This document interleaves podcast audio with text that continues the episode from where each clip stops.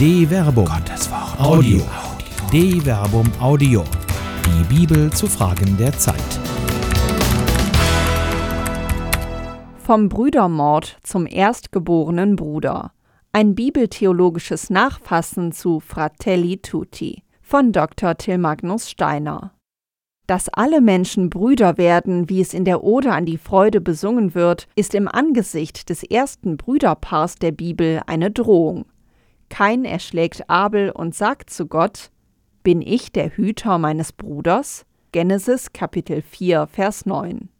Diesen pessimistischen Blick auf die Menschen als Brüder und Nächsten teilt auch der Prophet Jeremia. Von seinen eigenen Brüdern treulos behandelt, blickt er auf den Zustand des Volkes Israel zu seiner Zeit, dieser Festversammlung von Treulosen, wie er sie benennt, und warnt: Nehmt euch in Acht vor eurem Nächsten, keiner traue seinem Bruder.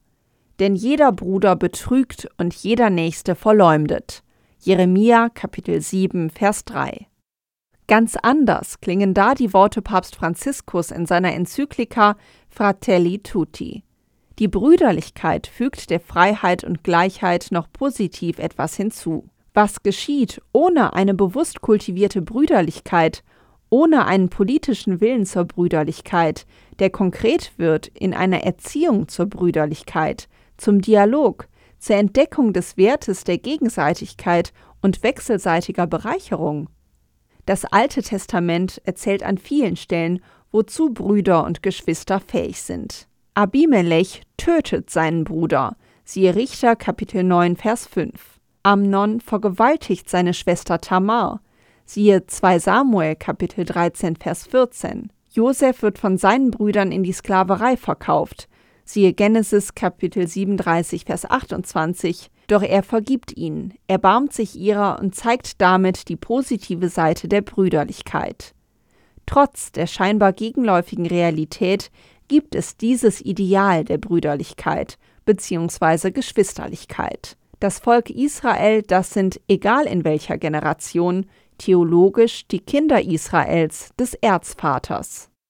Aber was eure Brüder, die Israeliten, Benai Israel, wörtlich Söhne, Kinder Israels angeht, so soll keiner über den anderen mit Gewalt herrschen.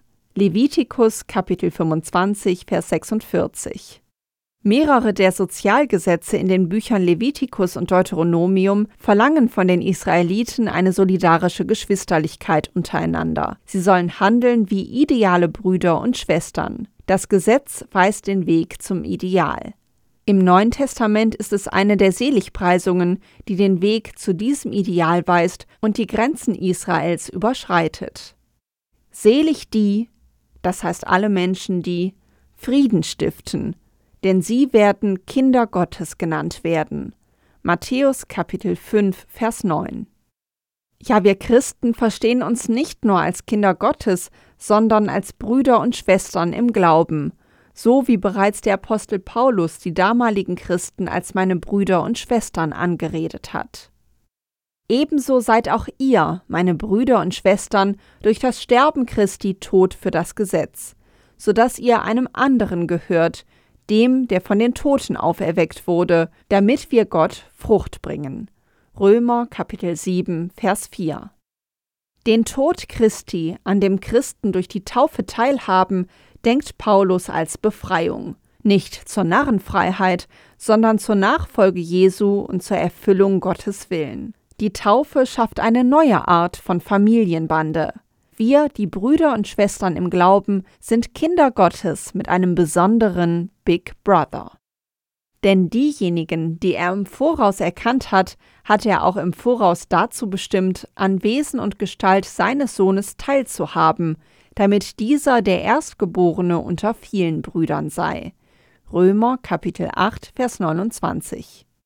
Es fällt schwer, das Ideal der Geschwisterlichkeit zu predigen, wenn bereits unter den christlichen Brüdern und Schwestern Zwist herrscht. Ideal und Wirklichkeit klaffen oft auseinander. Der Weg von der Warnung Jeremias zur Bruderschaft mit Jesus ist lang. Geschwisterlichkeit hat ihre Licht- und Schattenseiten. Was bedeutet es schon, wenn wir uns Brüder und Schwestern nennen? Ziehen wir damit nicht neue Grenzen? Sind nur die Christen geschwisterlich miteinander verbunden? Sind wir nicht alle Nachfahren Noahs? Sind wir nicht alle Geschöpfe Gottes, denen er sich liebend zuwendet? Doch der Mensch ist in seiner Liebe zu oft begrenzt, und davor warnt Papst Franziskus eindrücklich mit dem Verweis auf die Geschwisterlichkeit. Christen seid wie Josef, erbarmt euch eurer Brüder. Erbarmen ist das Ideal der Geschwisterlichkeit und die Nachahmung göttlichen Handelns. Das Erbarmen eines Menschen gilt seinem Nächsten. Das Erbarmen des Herrn aber gilt allen Lebewesen. Er weist zurecht, erzieht und lehrt und führt wie ein Hirt seine Herde zurück. Sirach Kapitel 18 Vers 13.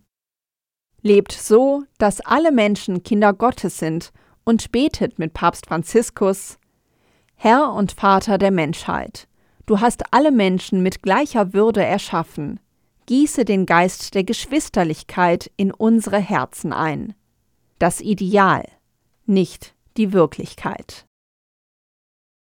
Eine Produktion der Medienwerkstatt des katholischen Bildungswerks Wuppertal Solingen-Remscheid. Autor Dr. Till Magnus Steiner. Sprecherin Jana Turek.